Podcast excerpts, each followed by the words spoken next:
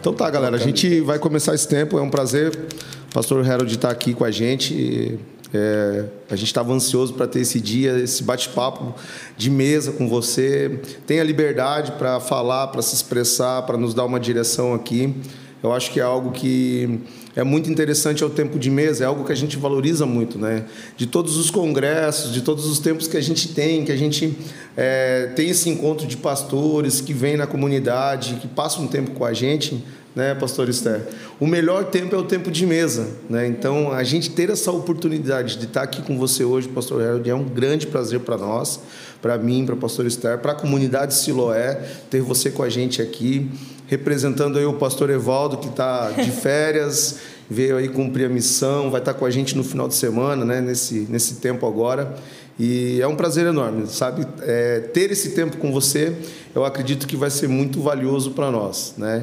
E a gente queria aí ouvir um pouco de você, é, como que anda a tua vida, como é que tá, é, casa nova, mudança, tempo novo, é, como que está a família, como que estão os filhos. Fala para a gente um pouco como é que está tudo isso aí.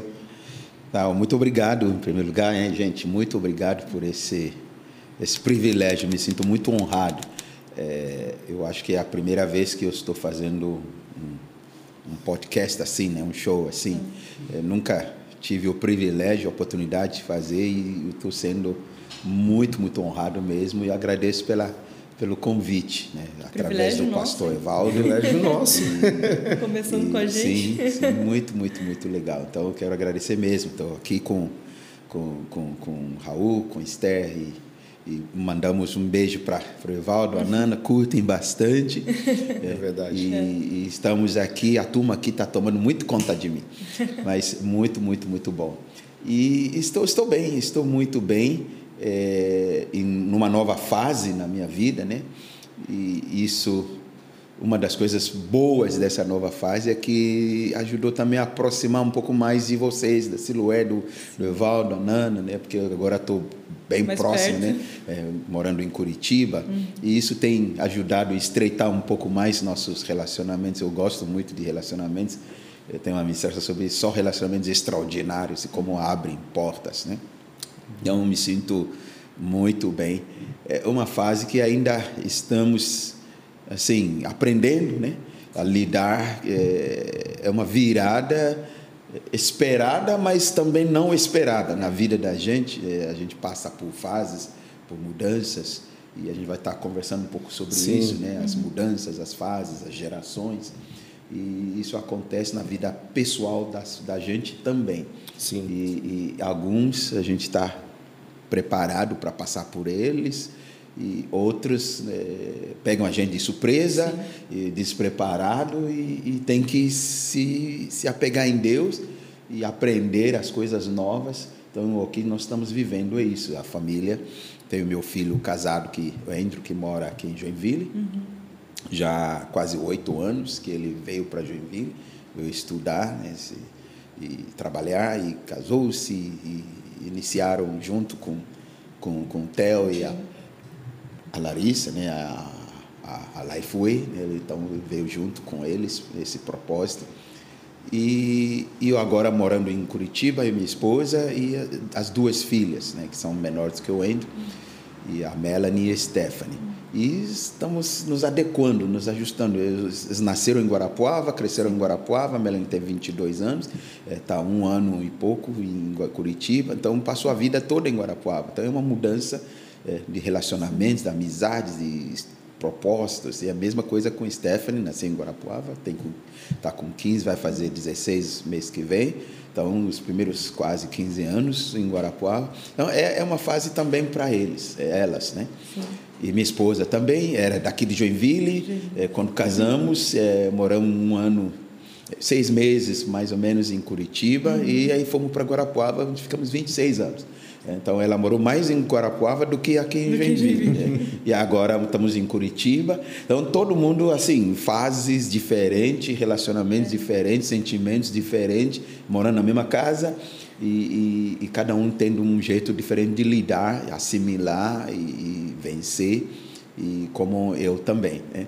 Mas estamos, estamos bem, a graça de Deus nos, nos capacita a superar tudo essas coisas e, é e sonhar com coisas maiores ainda. É, nessa tua nova fase a gente que foi presenteado, né? Então, porque veio mais perto, né? Está mais perto da nossa comunidade, da igreja e a gente gosta muito de você. O pessoal da comunidade de Siloé gosta muito do Pastor Harold. Você é uma referência para todos nós como homem, como homem de Deus.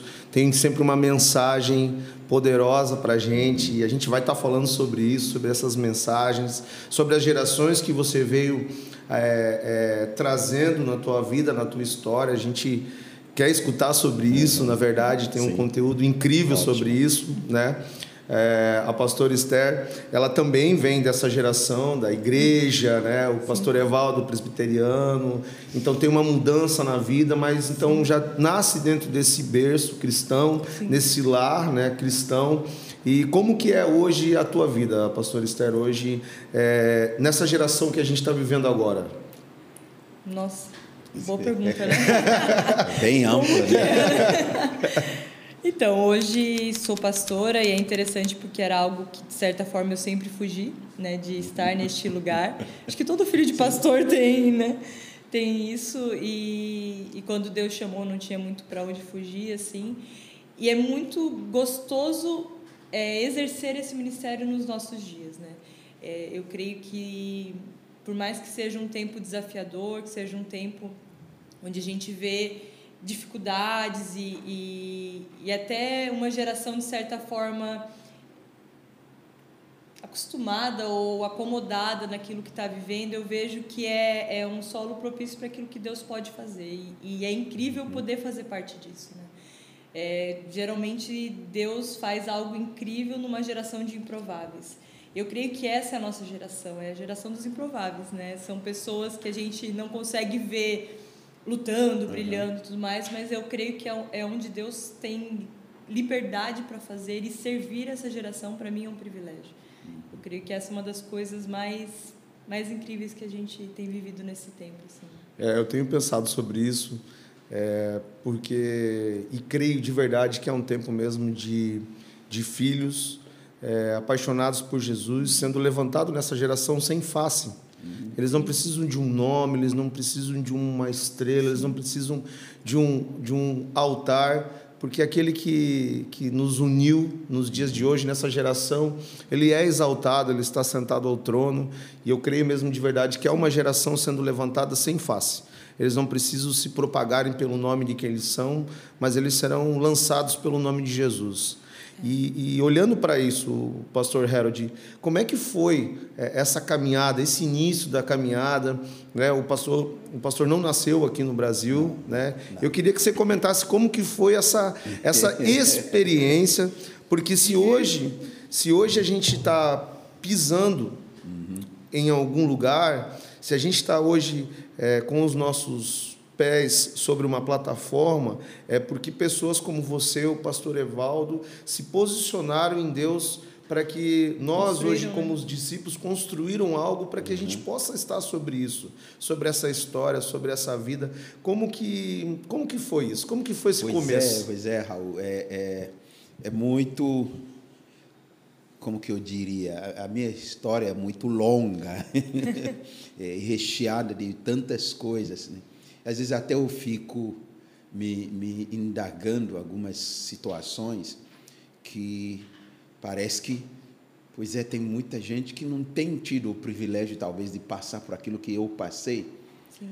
E, e eu até eu vejo isso com meus filhos. Né? Eles, eles não tiveram eh, as experiências que eu tive Sim. com Deus e tudo aquilo lá.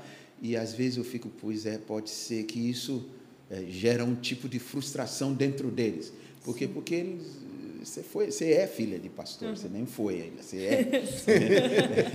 Continua sendo. É, eles, eles são filhos de pastores é. também, e, e às vezes vem aquela aquela expectativa né, da turma deles, é, que acha que eles devem estar vivendo uma coisa assim, que não o pai está vivendo, o pai deles. Que, então, é, vem uma cobrança velada, e às vezes eles mesmo por si, né, gostariam que Deus também se manifestasse para eles daquele jeito que o pai conta e, e, e uhum. nada daquilo lá. Então, eu imagino alguns conflitos que eles, que eles passaram, passam e ainda estão passando. Né?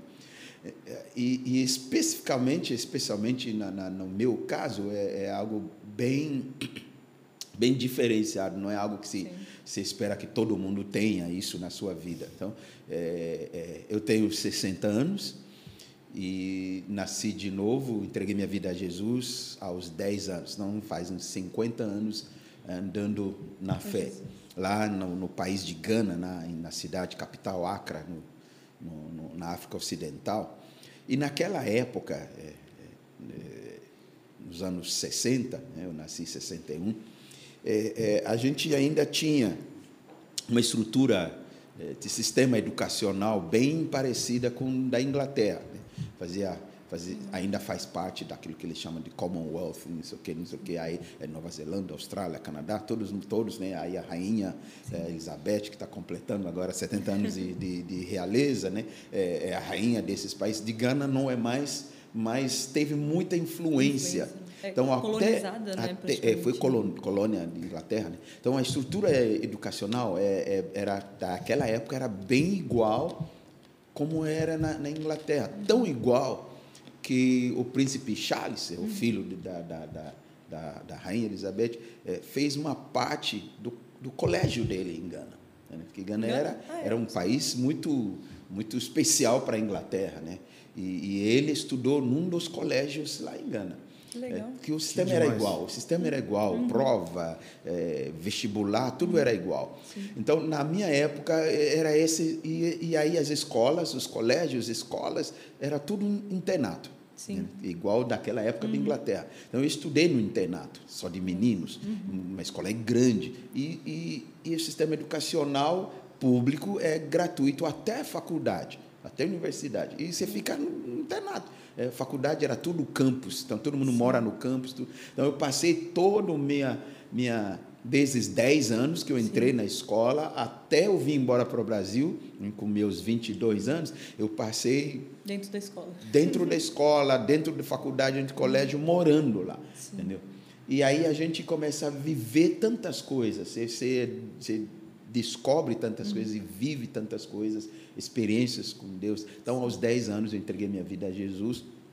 Era um colégio é chamado Accra Academy, numa academia de Accra, mas é uma um escola, né? Uhum. E, e, e, era interdenominacional, né? mas aos domingos fazia um culto e era fazia parte do currículo da escola. Então todo mundo é, é, é, é feito chamada de nome, Sim, tudo. Todos né? Então todos os alunos participam. Né? Todo domingo à noite tem culto. Né? Todo dia durante a semana é, dia de aula. De manhã tem reuniãozinha, né, culto bem menor, né, no, no auditório principal. Depois vamos para as turmas, as salas. E a gente fica sete anos nessa escola, né, até fazer vestibular para a faculdade. Uhum. Né. Então, eu fiquei lá desde os meus 10 até 17 anos nessa Ganhando escola. Ganhando o hábito né, de estar. Justamente. Uhum. E num desses cultos, no primeiro ano que eu estava lá, é, veio um grupo musical evangelístico, evangel é, é, estudantil que eles vieram ministrar o culto. Uhum. e foi feito um apelo para entregar a vida para Jesus. E aí, quando eu me, me entreguei a Jesus, então fui nessa escola. Né? E dali eu fui crescendo. Então, é, com minha turma, na minha turma eu, eu era o menor. Uhum. De idade e também de tamanho, eu era o menor. É, a média, eu entrei com 10 anos para fazer 11 e a média da minha sala era 12, 13 anos, então era bem pequeno. Sim, e, e, e, você vai aprender com, com bullying, vai aprender com tanta coisa, é, é, culto e reunião e lutando e tudo aquilo lá, você tem que se aprender, se virar sozinho. Uhum. Dentro disso, eu fui tendo experiências com Deus. Né? Então, fui batizado no Espírito Santo aos 13 anos é, é, isso já em casa, nas férias, uhum. lendo um livro sobre o Espírito Santo, e aquele livro me queimava, me queimava, me queimava, me queimava, eu não aguentava mais, não terminou o livro. Eu saí, corri para o bosque que tinha fora é, uhum. de casa, nos fundos da nossa casa. Minha mãe é, era professora é, de, de uma outra escola. Uhum. Essa não era internato, né? e a gente morava é, próximo a essa escola. Né? Então, quase, quase que no campus, morava uhum. bem pertinho. E, e, tinha um bosque grande ali. Então eu fui para o bosque lá e eu, quando eu fui ver, eu estava ajoelhado no chão ali, orando em línguas. Uau. Então eu fui batizado no Espírito Santo sozinho. Sozinho.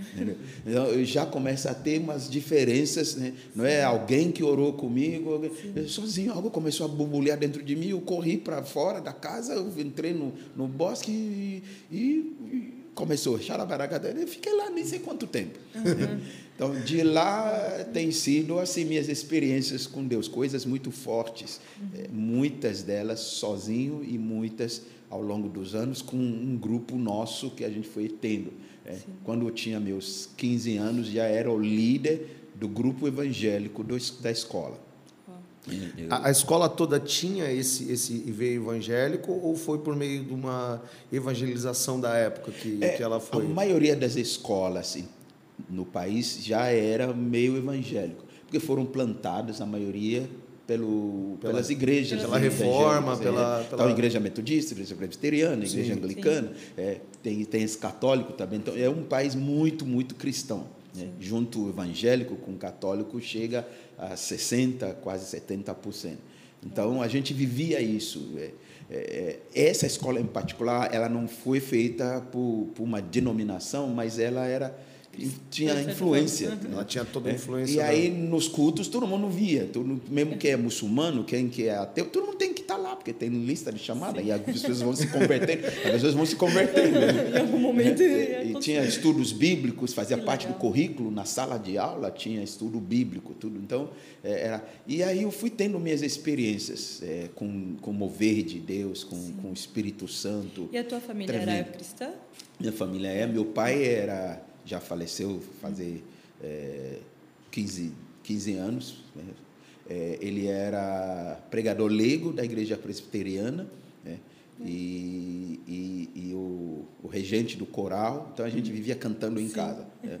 Eu, cresci ouvindo meu pai cantando. É, é que é formando as vozes, que ele vai ensaiar o coral, então ele mesmo sai, ensaiando em casa, com o inário. A gente viveu isso, a gente Fazia canta, canta, canta, canta. Então a música está no sangue, está nos meus filhos. E minha mãe é, é, é metodista. Né? Ah. É, a, a, a igreja metodista central de Acra praticamente nasceu na casa dela, né, da minha avó. Eles tinham, naquela época, metodismo, praticava grupos familiares. Sim. É interessante, né? É, é, chamava de classe. Então, tinha uma classe na casa da minha avó, né? Uhum. quando estava começando a igreja metodista. E eu lembro que eu participei Legal. dessa classe muitos anos depois, na casa dela, minha avó, tudo. E, e nunca tiveram problema. Metodista com um presbiteriano tá casado, nunca tiveram problema. entendeu? E nós crescemos nisso. Uhum. Quando eu fui para a escola, eu fui para o carismático. Uhum. Sim. Porque eu já fui batizado no Espírito Santo, que não tinha isso nem na metodista, nem no, no, na presbiteriana. Então, uma vez ou outra eu ia no culto com meu pai, quase que nenhum, acho que muito poucas vezes. Eu ia com minha mãe nos cultos, é, e, e, e, com meus amigos a gente ia para o carismático, para o pentecostal, e uhum queimar por Deus, queimar por Jesus. Então, a gente foi tendo experiências, foi fazendo evangelismo na rua e tanta coisa. Você começa a ter experiências de milagres e cura Sim. e intensidade, busca em Deus. Então, nós fomos crescendo nesse ambiente. Havia alguns que eram precursores, né? que eram, a gente chamaria de pais né? espirituais, né? e que numa certa fase, a gente começou a se achar que sabíamos mais do que eles, entendeu? Que é aí que vem, vem o choque das gerações. Uhum. Eles não souberam conectar conosco os mais novos, adolescentes, Sim. jovens crescendo. Que geralmente é a maior dificuldade Justamente, das igrejas, é, né? É essa, essa conexão. conexão. E, e, nós também não, não conseguíamos conectar com eles. Entendeu? Então houve uma lacuna até porque por conta de experiências que a gente estava tendo na nossa geração, estava tendo algo muito forte do mover de Deus, é, um avivamento nos colégios. Então, no nosso grupo começou a formar mais grupos em vários colégios. E, e começa a ter avivamento no meio estudantil. E nós levamos isso até universitário. Uhum. Então, começa a ter um avivamento no país, no meio estudantil universitário muita gente se convertendo, muita gente fazendo grupos de evangelismo, de música, se espalhando pelo país, do norte ao sul, e a gente participando. Eu tive é, uma participação bem assídua na liderança desses tipos de movimentos, né? E a gente foi se distanciando dos pais espirituais, porque eles eram mais pacatos, mais, é, eles tinham mais conhecimento, é, se movia mais nos dons, alguns que eu conheci, mas se desconectou. E a gente começou a se achar que nós somos melhor que eles. Né? É, nós, nós deserdamos os nossos pais espirituais, se eu pudesse dizer assim. E foi com o tempo, Deus foi nos mostrando isso, pelo menos eu e nosso grupo, uhum se alinhando, né? Se alinhando. Houve esse alinhamento bom. novamente é, com houve, houve os isso, pais espirituais. É, com, com, alguns de nós, né? Há muitos dos nossos meus amigos, conhecidos, eh, nunca tiveram esse realinhamento. Mas eu, depois de anos, né? já faz muitos anos, décadas, eu acho que eles conseguiram com as outras gerações alinhar um pouco. Então, Sim. hoje, as gerações novas tem, tem um respeito enorme para a geração antiga lá. É, parece que uma cultura, né? É, faz parte até da cultura, não só do evangélico, mas a cultura do país. Tem uma né? visão de honra. De honra, muito extremo às vezes até. É, e aí trazem até como é na cultura para dentro da igreja. É, e às vezes cria um pouco de choque, porque é bem extremo mesmo a uhum. forma de honrar os, os, os anciãos, os pais, os pais é, e, e, mas é, é, bem legal. É, eu não sei em que área que eu vou, é, então vocês vão cutucando. Que não, a gente é, tem tanta coisa para. É, é uma das coisas que eu acho interessante, até ouvindo o pastor falar e, e olhando para essa geração hoje, porque uma das coisas que, que eu vejo que tem como uma base dessa vinda da história do pastor é, é esse avivamento no meio estudantil, né? Uhum. Coisa que hoje, nos dias de hoje, né? Eu até queria que a pastora Esther comentasse um pouco. A pastora hoje ela pastoreia os jovens da comunidade Siloé e, e, e a, a, grande maior parte dos adolescentes e pré-adolescentes também. E hoje há uma estatística hoje que nos dói muito, porque uhum. a, a, a a ideia é que cada 10 cristãos que iniciam o percurso universitário, somente um se mantém na fé. Uau. Então isso é, é, é algo que eles são muito influenciados. Mexe muito com a gente. Então uhum. é, é eles vêm desse berço. Nós estamos falando de um tempo onde eles eram influenciados no meio estudantil e hoje numa geração agora de um, de um novo tempo no, do, do do pós-moderno, uhum. a gente está falando que a cada 10 que entra numa universidade que são cristãos, que já confessaram o Senhor uhum. como, como Cristo, como seu Senhor, eles então esfriam. Como é que é, como é, que é a tua visão, pastor Esther, sobre, então, sobre essa geração? Até o que eu estava pensando, que a impressão que eu tenho tido nesses dias, e quando eu falo nesses dias é desse ano, ano passado, porque a, a pandemia, de certa forma, ela fez com que as pessoas se definissem ou em Deus ou sem Deus, né? Parece que ela fez uma limpa, né? Fez uma peneira. E por conta disso, a impressão que eu tenho é que até aqui era realmente um problema. Eu vejo pela tarja, na verdade, o início da tarja ali, o problema é que boa parte não fazia faculdade, e que para mim era assustador, né? Jovens que não, uhum. não se interessam em crescer academicamente e tal. E daí, num processo, eu vejo que essa realidade mudou. E, hoje, e olhando para o Brasil, eu vejo isso. Eu vejo jovens que realmente querem crescer e, e, enfim, construir isso. E algo que eu tenho visto nesse último ano passado para cá é que tem crescido neles um desejo de fazer a diferença na faculdade. E isso tem sido muito legal. Eu vejo que Deus está movendo o coração deles em direção a isso, de que nós estamos plantados aqui, então nós precisamos fazer a diferença. E eu creio que foi por conta de tudo que aconteceu de pandemia, eles tiveram que se posicionar em Deus. E por se posicionar em Deus, hoje eles estão se posicionando dentro da faculdade. Eu vejo para algumas pessoas da tarde, principalmente, eu olho também para fora, conversando com outros pastores de jovens e tudo mais, eu vejo que é a, a juventude finalmente está começando a se posicionar como cristão né, dentro da faculdade, entendendo que precisa fazer a diferença, entendendo que precisa influenciar, então está voltando a nascer. E é, bom, e é incrível, e para mim é uma perspectiva que eu não tinha mais, eu, eu, tanto que era uma das coisas que eu orava muito para que Deus brotasse isso no coração, mas eu tenho visto essa mudança. Então eu estava lembrando da palavra que Deus deu para o pastor, né, do shift, uh -huh. e o sentimento é que Deus está fazendo isso na mente de, dessa juventude, assim, parece que Deus está resetando algumas uhum. coisas, algum, algumas experiências, e essa é uma delas. Eu tenho visto com esperança e expectativa. Né, do que Deus vai começar a fazer. Né? Que legal, que legal. Então, falando nisso, isso é muito é, animador, né? Sim. Porque a estatística é bem, bem, bem é, desanimadora. Bem desanimadora, é. bem, bem difícil. É, é, da minha época, assim, eu vejo, assim, que você tenta puxar na cabeça assim, a maioria de nós tivemos encontro com Deus, conhecemos a Jesus, tivemos experiências Sim. na escola. Sim. E a maioria dos avivamentos, de certa forma, eles nasceram Tiveram. dentro do meio universitário. Universitários. Né? Ou, ou, ou, desaguava em, em, escola. Então, a maioria das igrejas tidas como tradicionais, é, todas elas, implantaram colégios, Sim. universidades, porque ia para isso, porque Sim. cria também é, a parte acadêmica e, e, que na mudança da sociedade também começa na, na, na pela parte acadêmica. Né?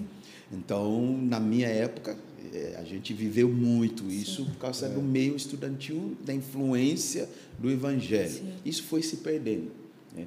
Isso foi se perdendo ao longo dos anos que chegou essa estatística. Mas até é. porque, pastor, na época em que você estudava na faculdade e tudo mais, a faculdade ela era cristã de certa Sim. forma. Então a influência que ela gerava sobre os alunos, ela era mais cristã. Uhum. E hoje a impressão que eu tenho é que eles usam a faculdade para influenciar para outras coisas, né? outras né? Para comunismo, para e vai para outras Sim. linhas. E aí que é o que pega. Então a, a o novo convertido entra numa faculdade sem base, sem, sem conhecimento uhum. e se depara com uma enxurrada de assuntos que ele não sabe lidar. Uhum. E aí ele começa a entrar em crise de fé. Né? E até por isso que eu falei, o sentimento que eu tenho é que Deus usou esse tempo de pandemia porque as pessoas tiveram que se posicionar por Deus ou não, e os que se posicionaram parece que estão se posicionando em todas as áreas Acendeu da vida. algo é, no coração deles. Parece que isso forçou esse lugar, entende? É, quando, quando eu, eu, cheguei, eu vim ao Brasil, já uns 38 anos atrás, é, é, eu fui estudar na Unicamp, uhum. e mesmo que não seja uma universidade cristã, com influência Sim. cristã, o ambiente é diferente. Sim. Né? 30 é, anos atrás. Então, algumas as universidades, os colégios, tudo era um ambiente um pouco diferente. Sim. E ali a gente pôde fazer vários grupos eu tive o privilégio de participar em alguns, eu, eu iniciar outros, uhum. outros iniciaram outros, dentro da Unicamp. Sim. Muita gente foi evangelizada, muita gente foi. E fora da Unicamp, eu morava em Campinas, é, é, eu, na época eu participava, era membro da Igreja do Nazareno, é, pastor Aguiar Bavossora, uhum. que é o filho agora que assumiu o Flávio. É, na minha época ele era pré-adolescente, ele tinha 13 anos, 14 anos, e, e eu era o líder deles, né, do, da, dos jovens, e nós fazíamos muito trabalhos nos colégios na cidade. Sim. E era aberto, eles abriam, eles, haviam as necessidades, então os principais, os diretores, permitiam a gente. É. Eu lembro, eu preguei muitos colégios. Uhum. Né? Um deles é, é, um dos projetos eu fiz com Silas, o jogador, uhum. Né, que ele é de Campinas, ele é dessa igreja e participava dos jovens, eu era o líder, a gente se tornou amigo, né? até pela, pela cor e tudo, a raça, conhecia a família, né? então convivia lá, dormia uhum. na casa deles, tudo, na época ele ainda estava começando a estourar em São Paulo, uhum. com Milha, aquela turma. E nós fazíamos um trabalho em vários colégios na cidade. Eu ia com ele, nós, só nós dois, dupla. Tem vários outros que faziam também, Sim. mas a gente fazia essa dupla. Né? Ele entrava na escola, o diretor mandava parar tudo, porque o Silas a escola se reunia, todo mundo, ele falava da vida dele, dava o testemunho dele, ele é muito crente, e, e, falava do futebol hum. e tudo, e depois me passava a bola e eu pregava, fazia apelo, é, as pessoas se convertiam, e depois nós fazíamos uma, um autógrafo, né? É, nas camisetas, nas camisas, é, bola, é, tanto ele quanto eu, o pessoal vinha pedir autógrafo, nós dois fizemos isso muito, muito bem.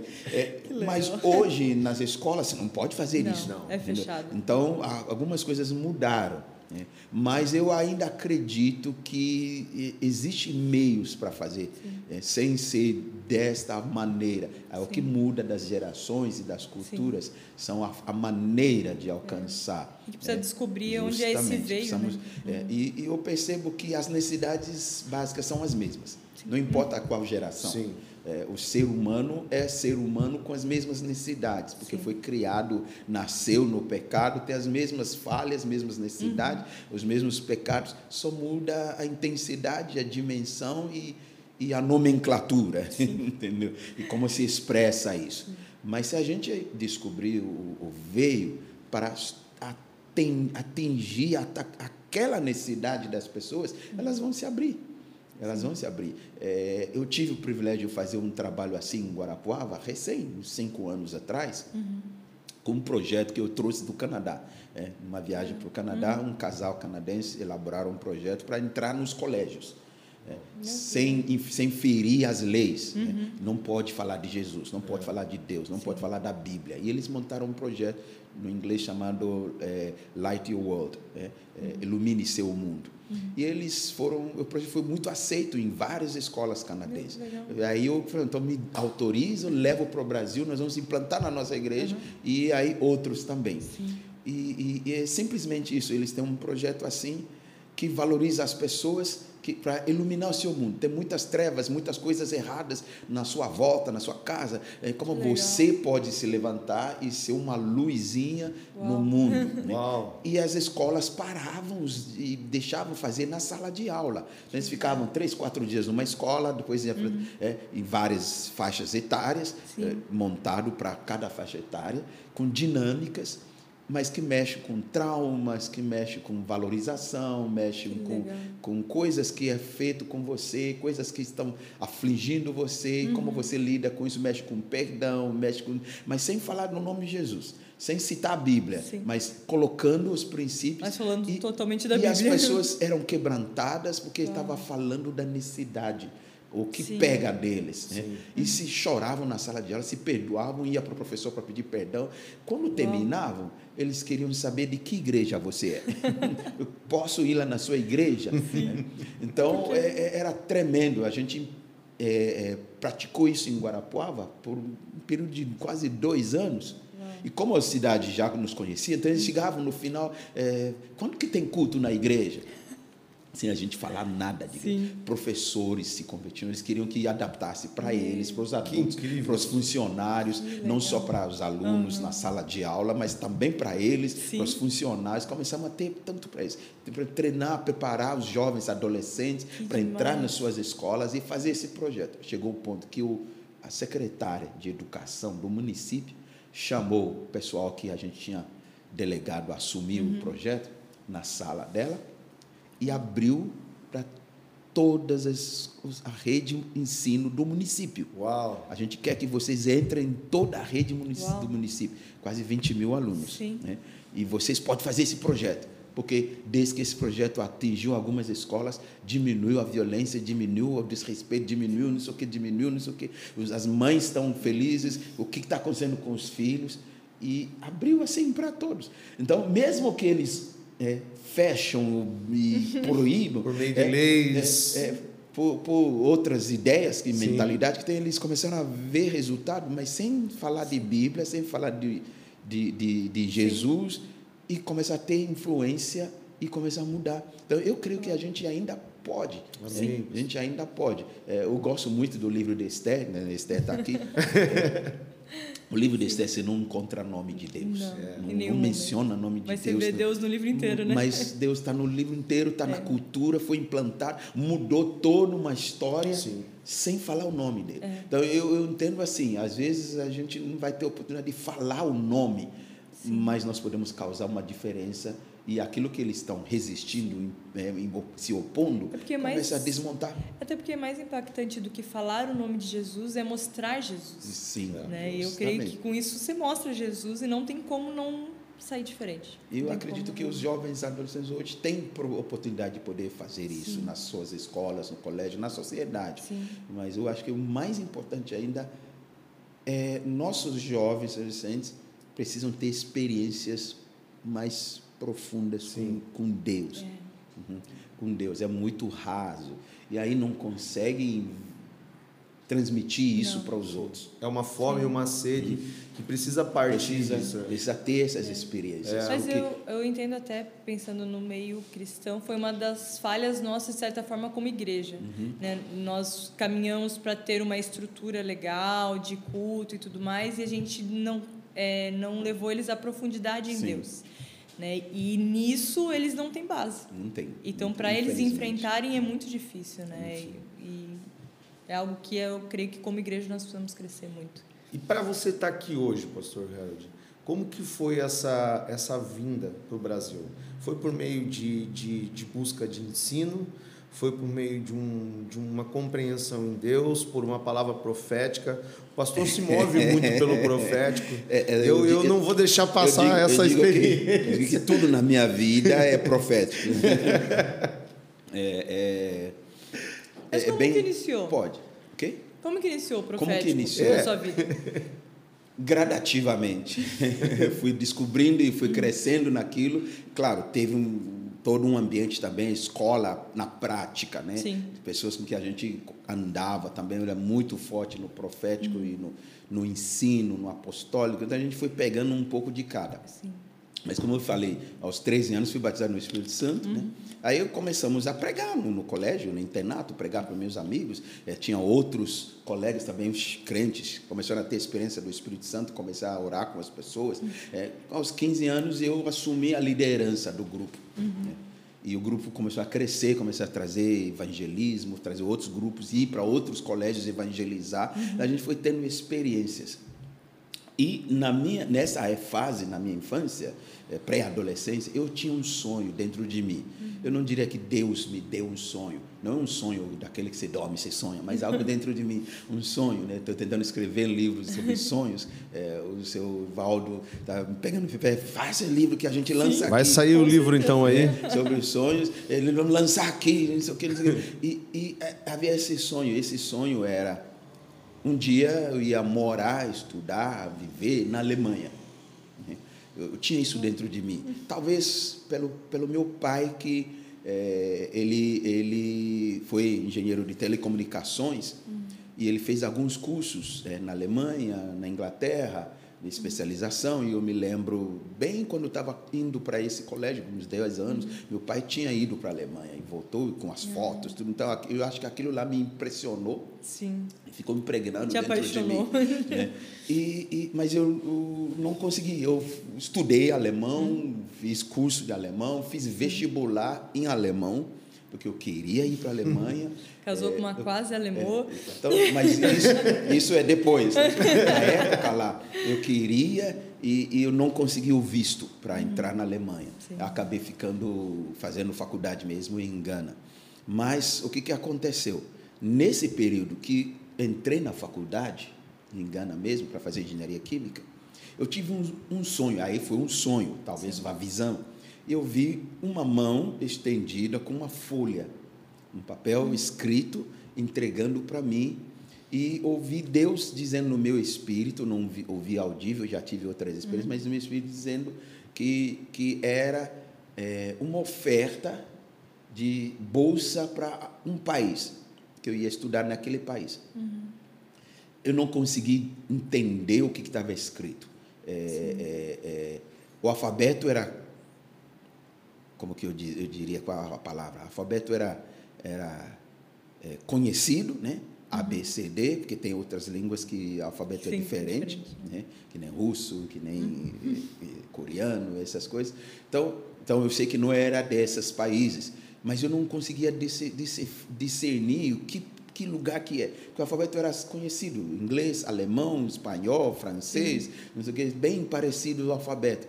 E eu não consegui ler, entender o que estava escrito, porque eh, eu já falava inglês, já falava eh, eh, eh, alemão, né? e um pouquinho de francês por causa do colégio, facu- escola, os países vizinhos de Gana Sim. são todos franceses. Então a gente aprende francês na escola também, Sim. aprende alemão na escola também. E, e, e aí tem a- as línguas africanas, é, as línguas de Gana, os idiomas. Então eu sei que, que não era nenhum, Nenhum deles. desses.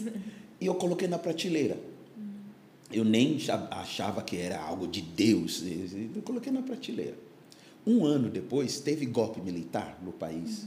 né, que vivemos uma época de muitos golpes. Ah, Era tão frequente que dentro do próprio governo militar se levantava outro e fazia golpe. É, é, foi um período muito de trevas Sim. do país. E uma história muito, muito, muito forte no país e que eu também, na minha casa, nós tivemos coisas muito fortes. né? E quando tiveram esse golpe militar, fecharam todos os colégios, todas as universidades, mais ainda as universidades, porque a força universitária era muito grande Sim. que estava chega de golpes, nós não apoiamos mais, e eles eram é, influência comunista. É, che Guevara, não sei o que, não sei o que, eles Sim. começaram até é, destruir um monte de coisa no país, e, e da cultura, de igreja, de evangélico, e o país é basicamente evangélico. Sim. Então foi um confronto muito forte. E quem tinha voz para se fazer contra era a força universitária, o movimento universitário. Então o que, que eles fizeram? Fecharam todas as universidades. Eram, Diminuiu. eram mantidos pelo governo Enfraqueceu. mantido pelo governo. Uhum. Então fecharam tudo, todo mundo foi para casa sem previsão de abertura. Acabou. Meu. E aí ficamos, é, de um lado era sofrido, mas no outro lado a gente aí nós montamos nossos grupos e começamos cruzadas evangélicas e aí fazendo na rua. É, a gente mergulhou mais ainda em Deus. Eu comecei a Uau. experimentar muito mais ainda. Só que nisso, depois de quase um ano, o país começou a quebrar. Né? Começou a quebrar. Aí os universitários se propuseram ajudar o governo. Então nós formamos vários grupos de tarefas, trabalhos, trabalhos. Um grupo foram para trabalhar no hospital, os hospitais universitários vêm fazendo medicina, enfermagem, foram para trabalhar, dar um ano da sua vida ajudando o país. Outros foram para outro lugar, fa- escolas, colégios. Eu dei aula um pouco numa escola, a escola onde minha mãe era professora, nós fomos lá ajudar. Mas eu caí num grupo que a nossa tarefa especial era todo dia, segunda a sexta, íamos com ônibus, íamos para a praia, enchemos sacos de areia, trazíamos para o quartel principal do governo, do exército, que eles moravam dentro de lá, o, o presidente, que é o eh, militar, para levantar barricadas em volta Sim. porque eles tinham medo de contragolpe. então, meu grupo de tarefa era isso, especial. E a gente teve muitas situações que, se eu for contar, a gente não termina aqui. Aí, dentro disso, nesse processo estava acontecendo, é, é, é, meu pai foi trabalhar, ele trabalhava na época no, no- no- como se fosse na Anatel do Brasil, né? Então era a Anatel de Gana e ele era responsável com a equipe dele de é, da assistência técnica para as embaixadas na capital, para eles terem a comunicação deles com os países, né?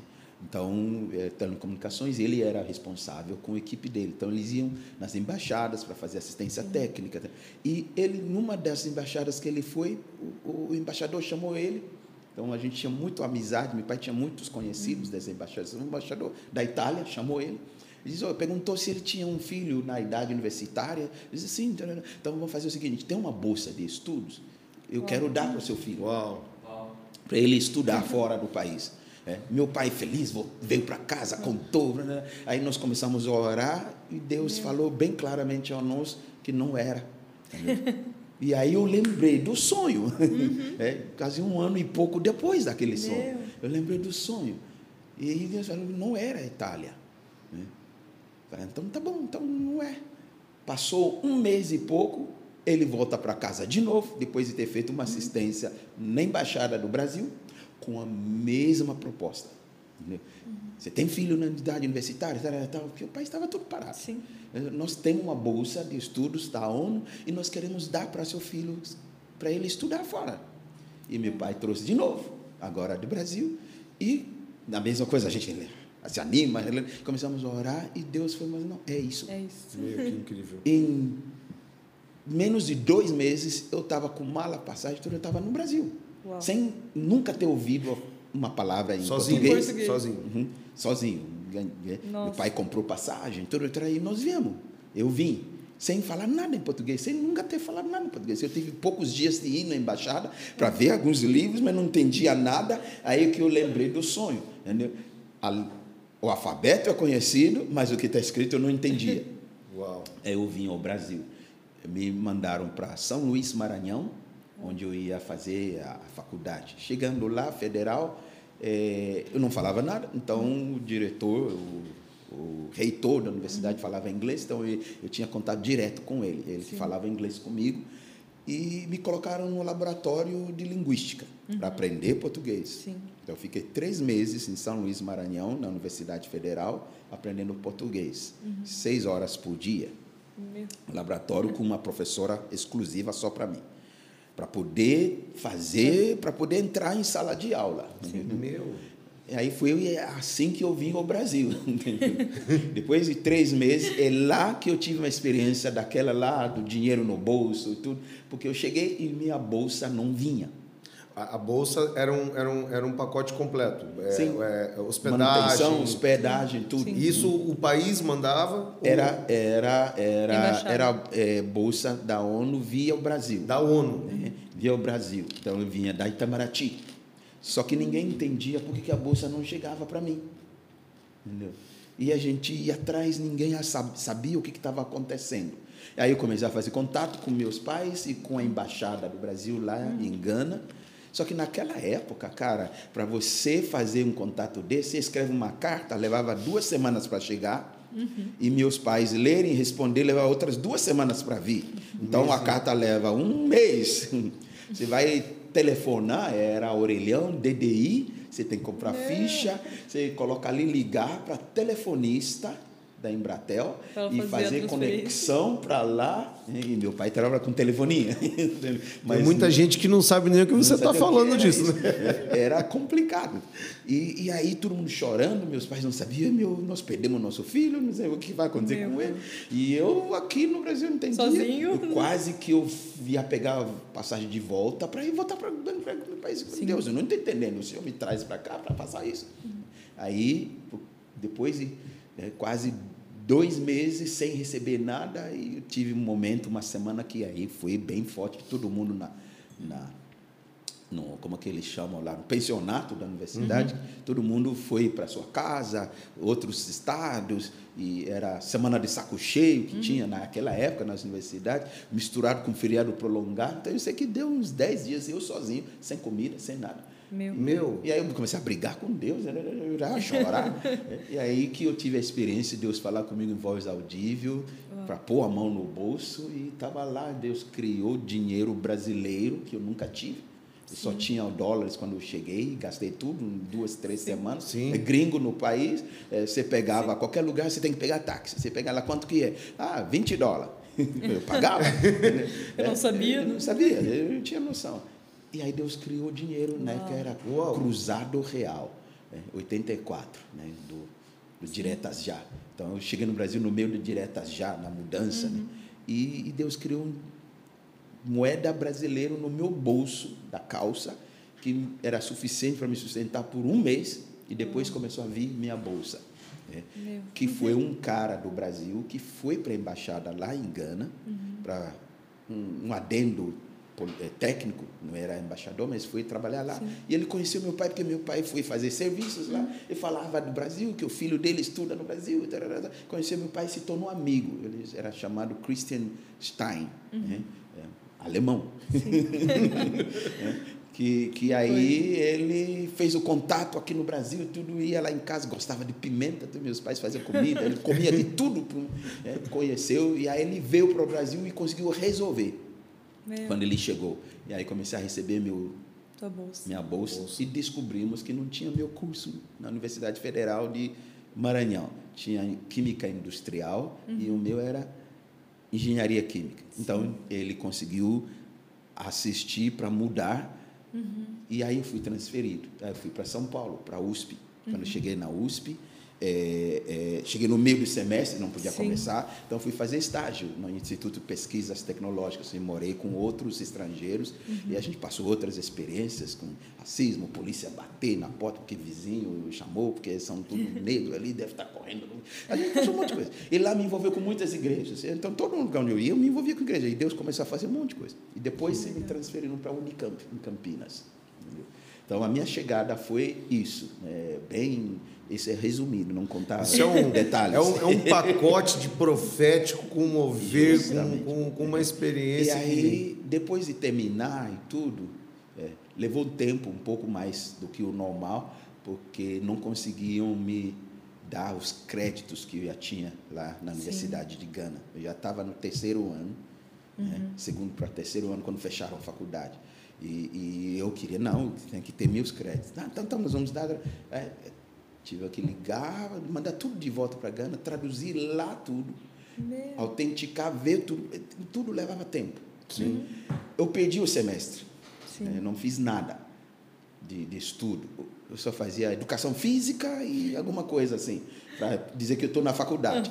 E aí o que eu fazia? Grupos de estudo bíblico. eu estava na universidade, eu tinha tempo livre, fazia grupos aqui, evangelizava aqui, não sei o quê, na sala de aula com meus amigos. Todo mundo vinha para mim para aconselhar, para orar. tarará. Então a gente Uau. começou um movimento na Unicamp. né? E aí, na cidade também, em Campinas, na igreja, eu tinha tempo, fazia um movimento, liderava os jovens. A gente ia... Então, num lado, Deus estava usando aquilo lá, Sim. né? E outro lado, eu estava sofrendo, não fazendo o que eu vim para o Brasil fazer. Quando eu terminei, é, é, é, me formei, comecei a trabalhar, mas aí acabou meu visto. Eu entendi que eu não podia mais ficar no Brasil. Então, eu vou embora, né? acabou o visto de estudante, e eu nunca sonhei que eu vinha para o Brasil. Então, eu queria, ou eu vou para a Alemanha, ou eu vou para a Austrália, ou eu vou para algum outro lugar, eu voltei para Gana. E lá eu comecei a trabalhar, fui contratado como engenheiro químico da Shell, e depois a própria embaixada brasileira me contratou para ser o, o, o conselheiro na área de eh, tecnologia, não sei o que, não sei o que, entre Uau. Brasil e Gana, para as empresários, as indústrias. Tinha uma sala quatro vezes esse tamanho aqui, né? e um carro da embaixada com um chofé e tudo.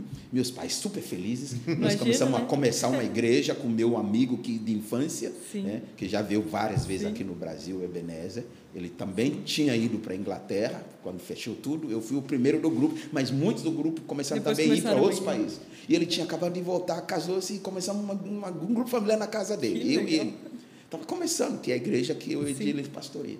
E aí Deus começou a falar na sala da embaixada: aqui não é teu lugar, aqui não é teu lugar, Meu. aqui não é teu lugar. Eu fui resistindo um mês.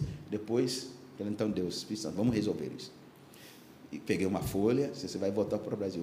Risquei a folha, o pós, prós e cons. Né? O que é a favor de vir ao Brasil, o que é contra. No contra, encheu. A favor, tinha só duas coisinhas. Falei, Deus, como que eu volto para o Brasil? Se está tudo legal aqui, eu já me despedi. Deus disse, não, você vai voltar para o Brasil, não como engenheiro. Nenhuma igreja te convida, nenhuma igreja está te enviando. Eu estou te enviando. Uau. Falei, então você vai ter que convencer meus pais. Já que você está enviando, né? E aí ficou ali, de repente, um dia meus pais me chamaram, precisamos conversar. Nós estamos vendo que você não está encaixando aqui. Não está encaixando em casa, Dentro, está dentro desse momento todo, Sim. na embaixada. Eles não estamos vendo que você alguma coisa está fora. Se não está se encaixando no país, está encaixando. Falei, pois é, Deus está me dizendo que aqui não é meu lugar. Então o que, que você vai fazer? Eu vou precisar voltar para o Brasil. O que, que você vai fazer lá? Eu estou abandonando tudo. Deus está me enviando e eu vou. Uau. E aí eles oraram comigo, me abençoaram, de volta para o aeroporto, para voltar para o Brasil. Voltei para casa onde eu morei, a senhora que cuidou de mim, tal, tal, o grupo que eu tinha, dos jovens que eu tinha, que me dispulava, Luciano, Subirá e muitos outros. E aí começamos o ministério, tempo integral. né? É, Silas era, tá, me emprestou um apartamento dele, chiquésimo, chiquésimo. era o primeiro prédio de elevador panorâmico de Campinas. Uau. O Uau. bairro mais chique de Campinas. Só morava Chitãozinho Chororó, Careca, não sei o que, o Silas, é, que ele tinha acabado de comprar. Ele não viveu dentro, não morou dentro, tudo, tudo Só você que mobiliado, morou dentro, né? Tudo mobiliado. ele tinha acabado naquela semana assinar contrato para ir jogar na Sampdoria. É. E aí ele me encontrou na rua. O que você está fazendo aqui? Estou de volta ao Brasil. E onde você está? Cara, que bom te ver. Eu estou precisando. Você tem tempo? Você quer morar lá no meu apartamento para mim? eu estou precisando de alguém ficar lá. Então, é para já. Pega a chave da minha, com minha irmã, tarará, tal, tal. ele nem me levou, não, peguei com a irmã porque ele foi embora. Hum. Ele foi embora com, com, com a família para jogar na Itália. Eu morei lá no apartamento quase um ano. Hum. Ali se tornou nosso quartel geral, general para o ministério itinerante que a gente foi iniciar. E morava ali, o pessoal olhava para mim, descia no ônibus, subia no elevador panorâmica. A pessoa descer do ônibus, subir. Deve ser algum, alguém que vem fazer um serviço, um trabalho, mas aí todo dia está morando ali. Era muito forte. Então, essas coisas que, que foram acontecendo. Que foram se tornando a base hoje da, da do que a gente tem pisado Sim. em cima, né? Porque essas histórias fazem com que nós nós agora caminhemos sobre essas histórias. Uhum. Porque Deus, eu acredito que ele vai criando essas estruturas por meio da vida daqueles que entregaram uma vida integral, uhum. com uma ideia integral. Né? É, é, eu não venho desse lar né, é, evangélico, mas hoje eu, eu, eu, sou muito grato pela Amém. tua vida, pela vida do pastor Evaldo, pela vida da pastora Esther, por poder viver e desfrutar disso. Né? E, e, como que é, pastor Esther, é, estar sobre esta plataforma agora, dando continuidade a essa geração do pastor Evaldo. Porque hoje você vem é, é, como a pastora dos jovens, vem se posicionando na igreja, né, dedicada com tempo integral, é, uma vida totalmente voltada para o povo, é, para as vidas que estão chegando, né, muitas vezes feridas, muitas vezes é, quebradas. É, como que é caminhar sobre esta plataforma? é um privilégio, mas eu entendo também que é uma responsabilidade enorme. Né? É, tanto com relação a, a, tudo que Deus já construiu na vida do meu pai e, e, vai construir ainda, porque eu creio que ele ainda tem Sim. anos de ministério, Sim. né?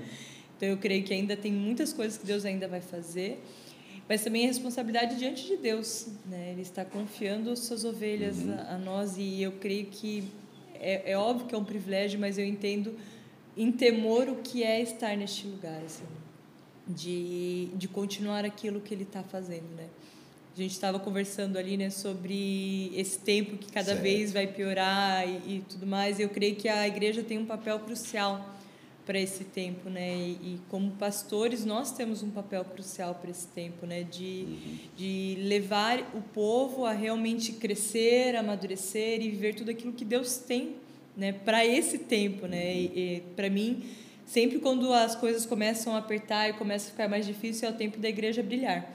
Né? É o tempo certo, da igreja certo, manifestar o certo, reino de Deus, é o tempo mesmo. de começar a realmente viver isso de forma plena. E eu creio que o nosso papel é impulsionar a igreja para isso, uhum. para que cada um exerça sua função, cada um venha viver a plenitude do reino de Deus.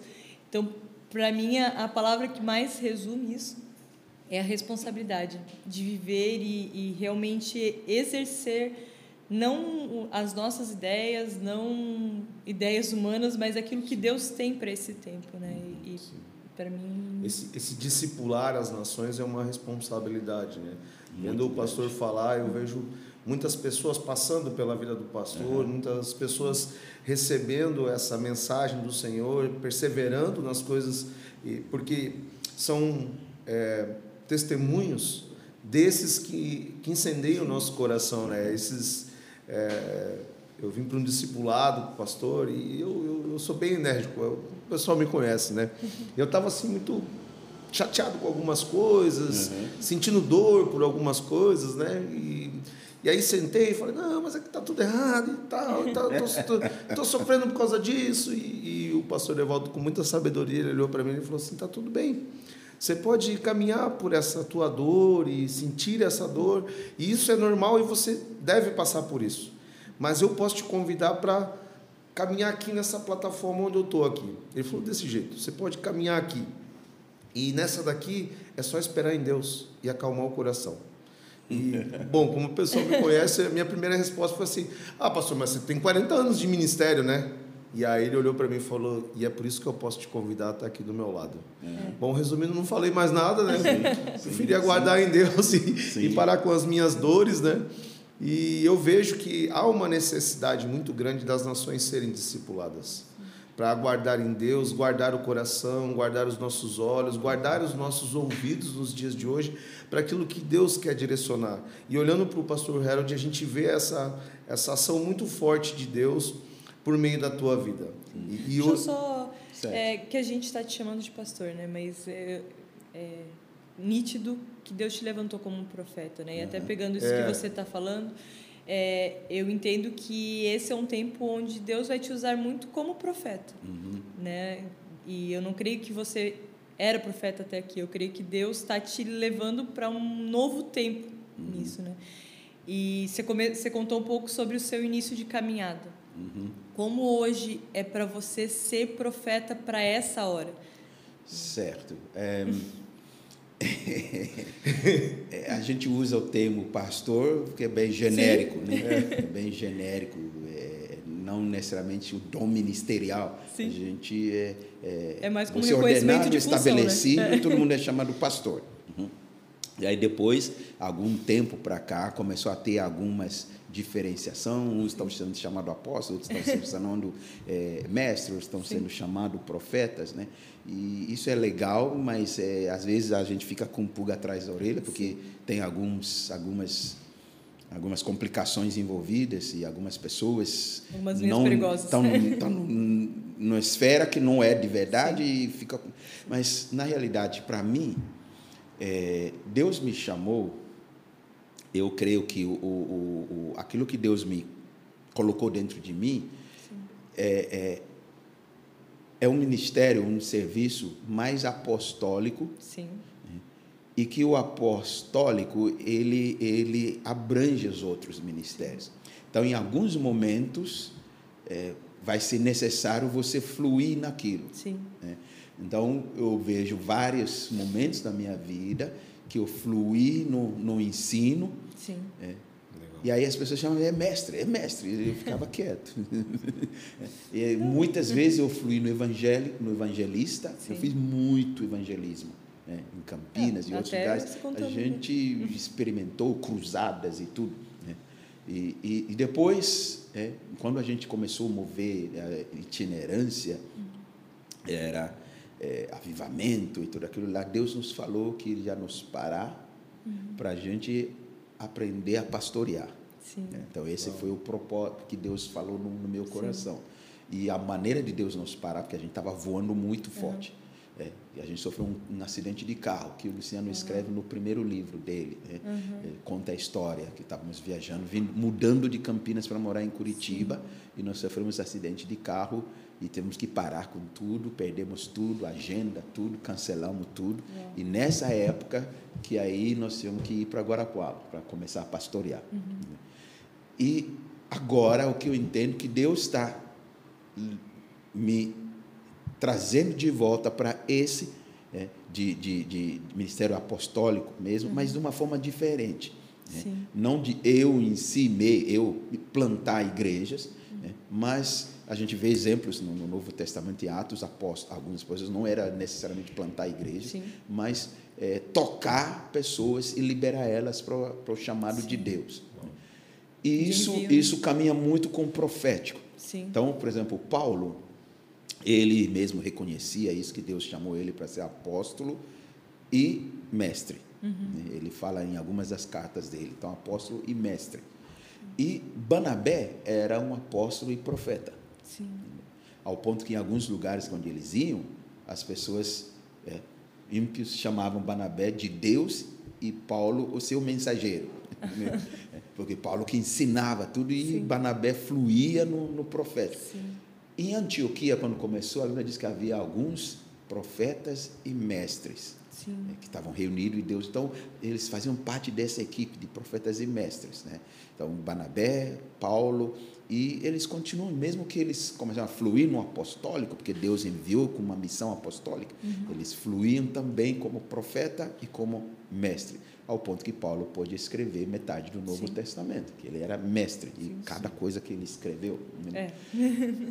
É. eu não eu fluo no mestre, no ensino também, Sim. mas às vezes misturo. Sim. Né? Misturo com o profético, misturo com é por causa do, do veio apostólico. Sim.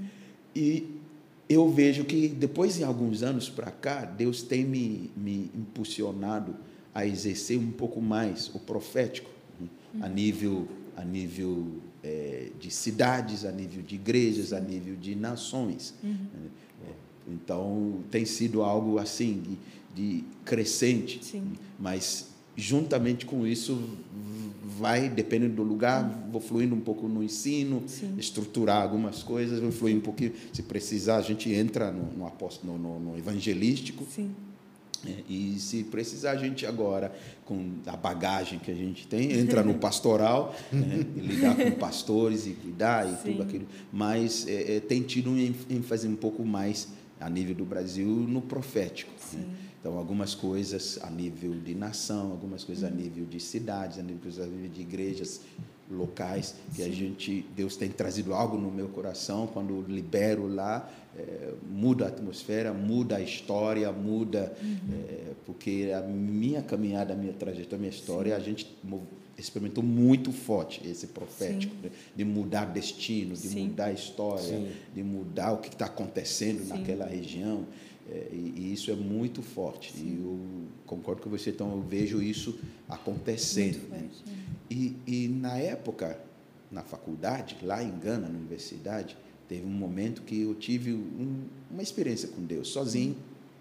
Eu estava orando, morando no campus, estava orando no, no porão da, Uhum. do auditório principal da Universidade de Ciências Tecnológicas. Bem às tardes, eu ia lá para orar sozinho. Uhum. E é tudo escuro lá embaixo. Então, eu descia a escada e ia lá embaixo. Sim. E eu cresci aprendendo a orar alto e gritar e pular e gritar. Essa era a nossa escola, a gente falava, orava. Então as pessoas se assustavam com o barulho, descia lá, mas tudo escuro, só, eu, eu brinco que só vinham os canjica, as par de dentes, canjica, e saíam correndo. tudo escuro lá, saíam correndo. E eu tive uma experiência lá, foi a primeira vez que eu caí debaixo da unção. Deus me visitou, fui jogado uns três metros. E Deus falou comigo voz audível. Aí ele confirmou o chamado na minha vida. Uhum. Que ele ia me chamar, levantar para isso, para aquilo, para isso, e que a caminhada minha ia ser como uma escada. Então, já passar de nível para outro. Alguns níveis iam ficar um tempo, Uhum. sem poder mensurar, parado. Né? E outros níveis iam ser rapidinho, você passa a subir do outro nível. Né? Uhum. E que o que ia influenciar isso seria a minha fidelidade, seria a minha humildade, e seria exercer a fé, acreditar que Ele está comigo. né? E me manter firme nele. Uhum. E eu vi isso acontecer. Várias promessas que Deus me fez naquele porão já se cumpriram. né? Isso foi antes daquele sonho do, de estudar Sim. no Brasil. né? Sim. E, e aqui vários também já aconteceram. né? E tem alguns que ainda vão acontecer. Dentro disso é uma abrangência um pouco maior para nações. Sim. Então, a gente está orando, buscando Deus como que vai acontecer. Eu não sei como que vai, é, é, se vai vir uma folha, não sei o quê, eu não sei como que vai ser, mas a gente, eu creio que é para impactar out- algumas nações. E uma delas que a gente, eu tive acesso é no Canadá, alguns grupos, e na Alemanha, por isso que tem muito a ver com a Alemanha ao longo Ainda dos... tem essa né? história da Sim, Alemanha. Ao longo da minha vida, acabei me casando com, com descendentes de alemães, eh, me envolver com família alemães. No Guarapuava, mesmo quando Deus nos levou lá, tem uma colônia forte Sim, de é alemães. né? E, e, e hoje eu estou no Curitiba, estou participando numa igreja, os pastores são alemães, a turma está tudo alemão, e minha volta sempre é alemã. Minhas, meus filhos, Andrew trabalha numa empresa que são na Alemanha, a Tupi. Minha filha trabalha na Roche do Brasil, que é, é alemã, implantado no Brasil. Então a gente vive assim, tudo toda hora a Alemanha. Tentando Eu tive- entender ainda o que está sendo gerado. Isso, Até teve gente que achou que quando transicionamos a igreja, eu estava mudando para morar na Alemanha. É. Falei, não, Deus não me falou que eu ia mudar para morar lá, mas eu tenho acesso lá. Então, eu trabalho muito com alemães. É, menonitas, né, no Sim. Paraguai, no Chaco, vou lá, a gente ministra, e muito. É, eu creio que esse é, esse é o veio profético que vai atingir nações. Uau. Sim. Vai atingir nações. E, e- mas por enquanto estamos no, na nação brasileira aqui e, e, Deus tem nos dado o privilégio de, de ver algumas coisas acontecer em alguns lugares, Sim. algumas igrejas, algumas comunidades eh, serem influenciadas pela liberação profética, Sim. algumas pessoas entrarem no chamado, no ministério, no destino, para liberação profética na vida deles. E, eu prezo muito isso, é, porque isso foi minha, desde minha adolescência, né? desde, desde a minha adolescência. A gente teve coisas é, que é forte, bem é. forte. A minha adolescência, a juventude foi muito forte. Que marcaram quem você é hoje. Sim, né? marcaram. É, eu, eu queria a gente agora partir para o momento final desse tempo, né? E com certeza o pastor Harold está convidado a gente ter mais um tempo, porque tem muito assunto ainda para a gente explorar e poder conversar esse tempo de mesa aqui a gente poderia ficar aqui até. Pois é. Por isso que eu falei para você, você veio me buscar no hotel. Eu falei, ih, se me deixar falar, eu vou falar. É, muita, eu falar, é, falar. é que nem abrir as gavetas e começar a puxar um monte de coisa. É. Tem muita, muita gaveta aí, 50 Sim. anos de gaveta. Mas assim, a gente já está com a expectativa do, do, dos seus livros que você vai escrever, é. né? E a gente espera aí que, que a gente possa estar, tá, uhum. como comunidade, como igreja, fazendo parte dessa tua história. É, pastor parte... Evaldo me, me, me intimou e quer que a Siloé faça isso, né? vai se estruturar para lançar, editar, editorias. É, são dois livros que eu tenho guardado é, há muitos anos. Eu não tenho inspiração para escrever livros, eu tenho inscrição para ensinar, para mover-me, então é muito difícil. Mas eu consegui fazer esses dois e nós, é, um é do sobre sonhos, é, numa perspectiva bem diferente, e outro é sobre o coração de Caleb. É, o coração de Caleb, já que, que já, já, queremos. já que, que, é muito forte. E tem outros que estão na Fornalha. Opa, né? tem, então... tem vários outros que estão na Fornalha, séries que eu já ministrei, Sim. que eu quero recuperar é isso, fazer isso. E conte mas, com a gente, pastor, para a gente estar tá queremos estar fazendo junto, parte queremos disso ajudar, tudo. sim, queremos participar. Sim. Deixa eu contar uma experiência, que a gente entrar no profético.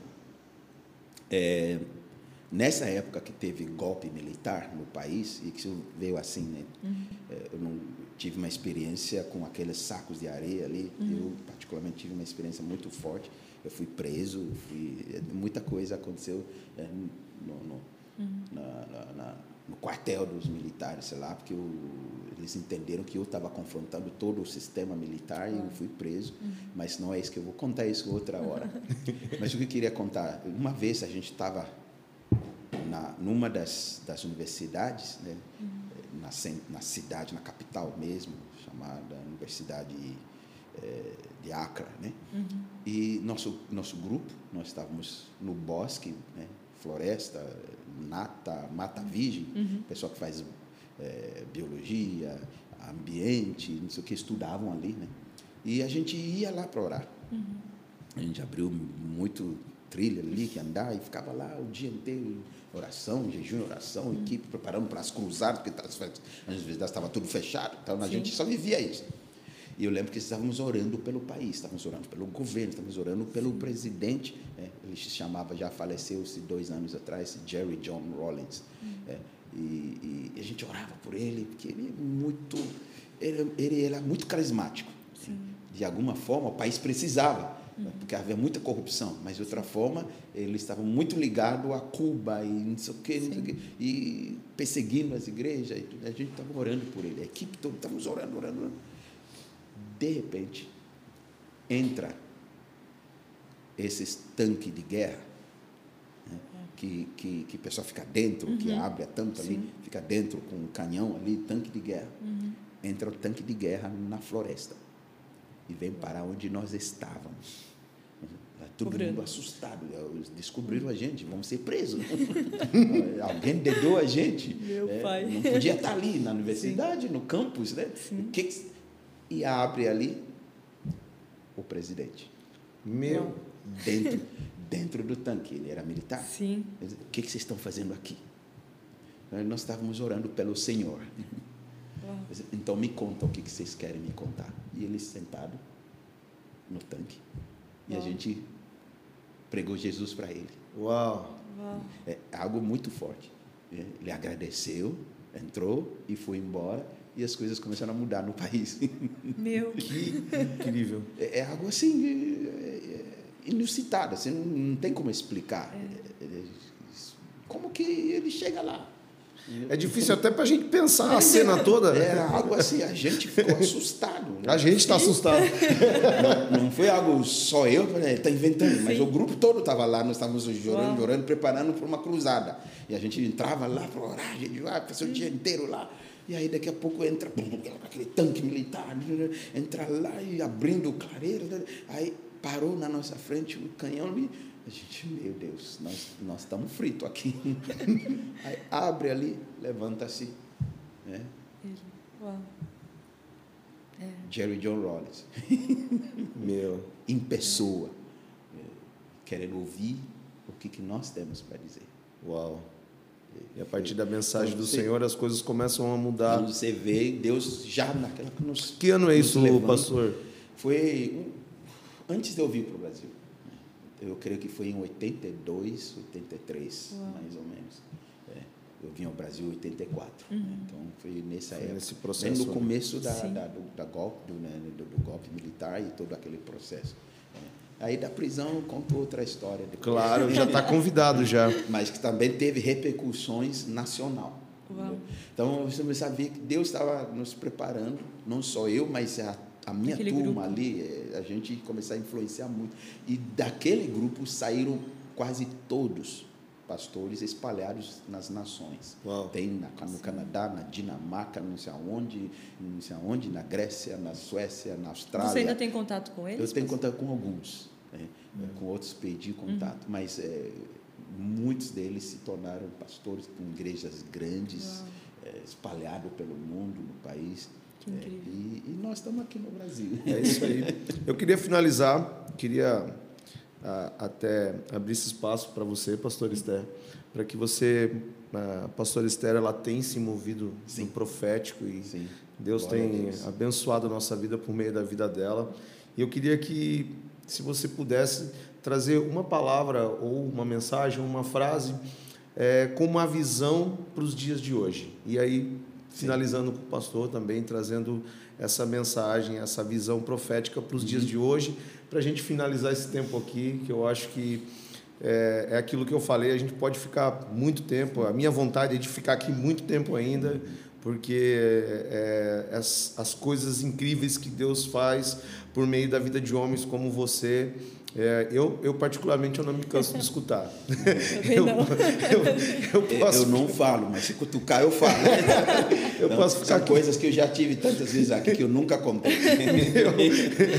A gente pode marcar várias é, vezes. Eu estou tentando. Tem tanta coisa. Que a minha conto. cabeça ainda está tentando pensar no tanque ainda de guerra. É, é, mas, pastora, uma, uma, uma mensagem, uma palavra uma frase profética para os dias de hoje que você tem visto no mover de Deus?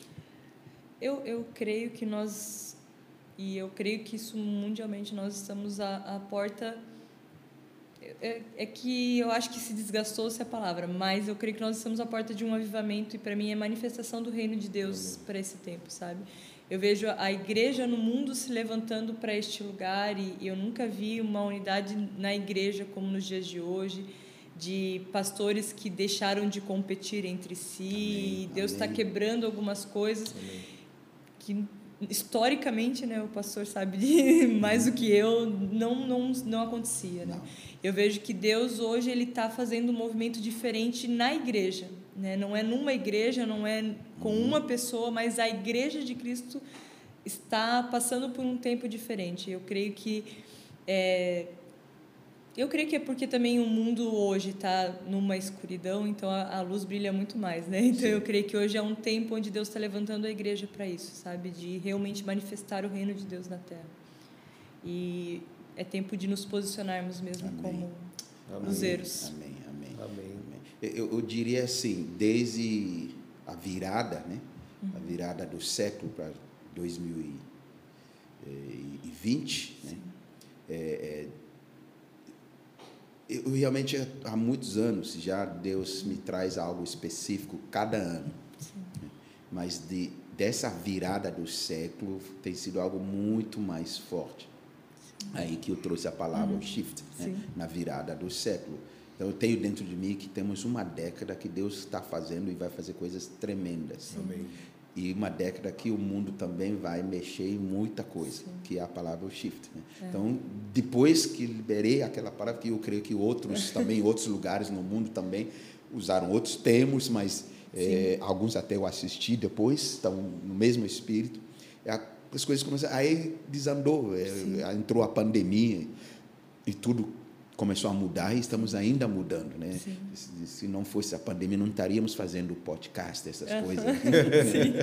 Então, está tendo um shift muito é. forte no mundo inteiro e, para mim, não se restringe só a 2020. É Sim. É uma década. Sim.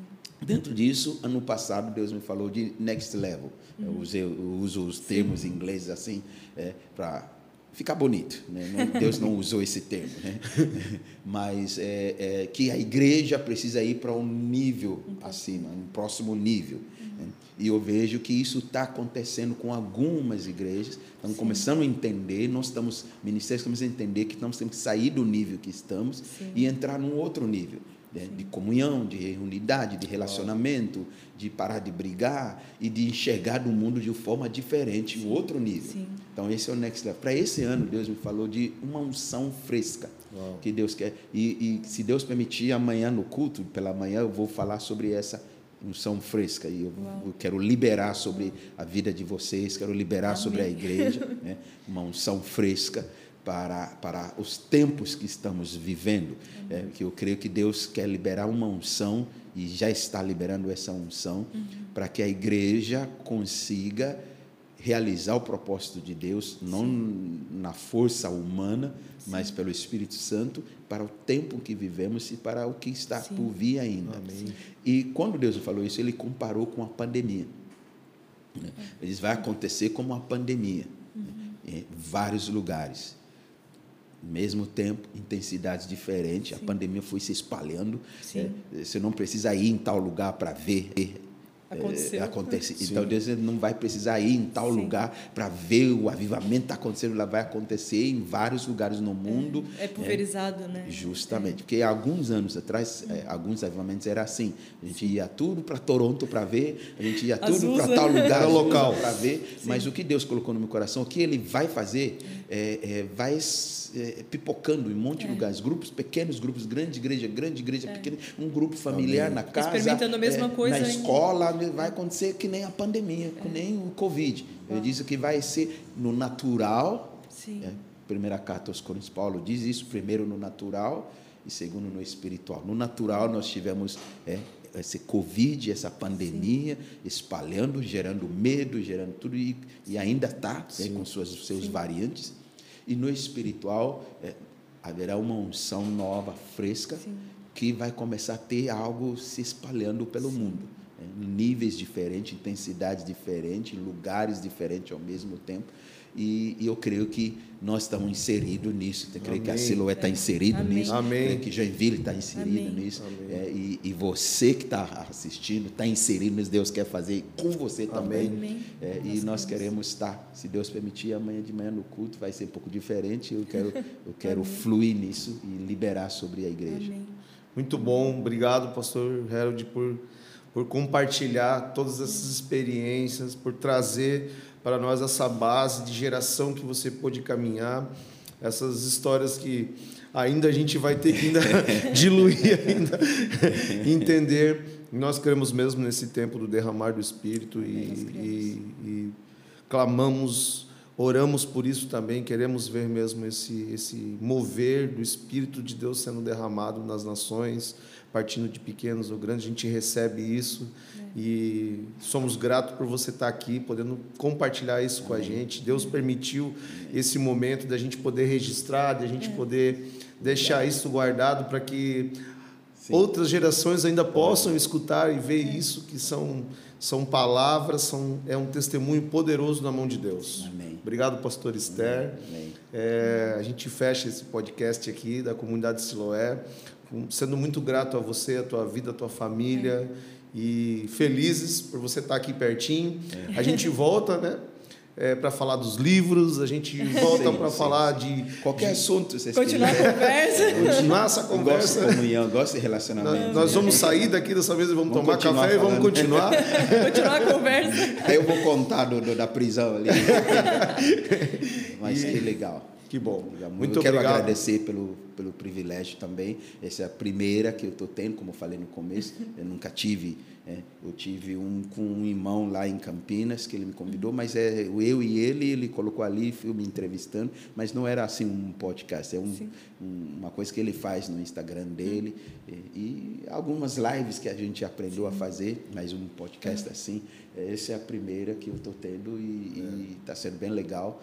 Que legal. É, desculpe se eu falei demais, mas é, gosto muito de, de, estar com vocês. Eu quero agradecer Isso. o Ivaldo Anana e, e pelo, pela confiança, né? E o Raul top. Muito bom estar com você. A gente e, tá... e Esther também, né? Amamos Nossa. muito você, sua casa e naquilo que precisarem, estamos aqui para ajudar. É, temos o Lifeway aqui na cidade também, sim, que eu tenho sim. ajudado eles. São filhos na sim. fé e a gente cobre a vida deles, o Theo e a Larissa, a Larissa né? E, uhum. e, tem sido muito especial poder estar aqui em Joinville. São grandes amigos Bom. nossos também. Obrigado, então a gente fica por aqui, a gente vai continuar no café agora Sim. esse assunto e, e, fica aqui o nosso convite para estar tá retornando Valeu. com a gente. Tudo certinho, Deus abençoe, tamo junto, galera.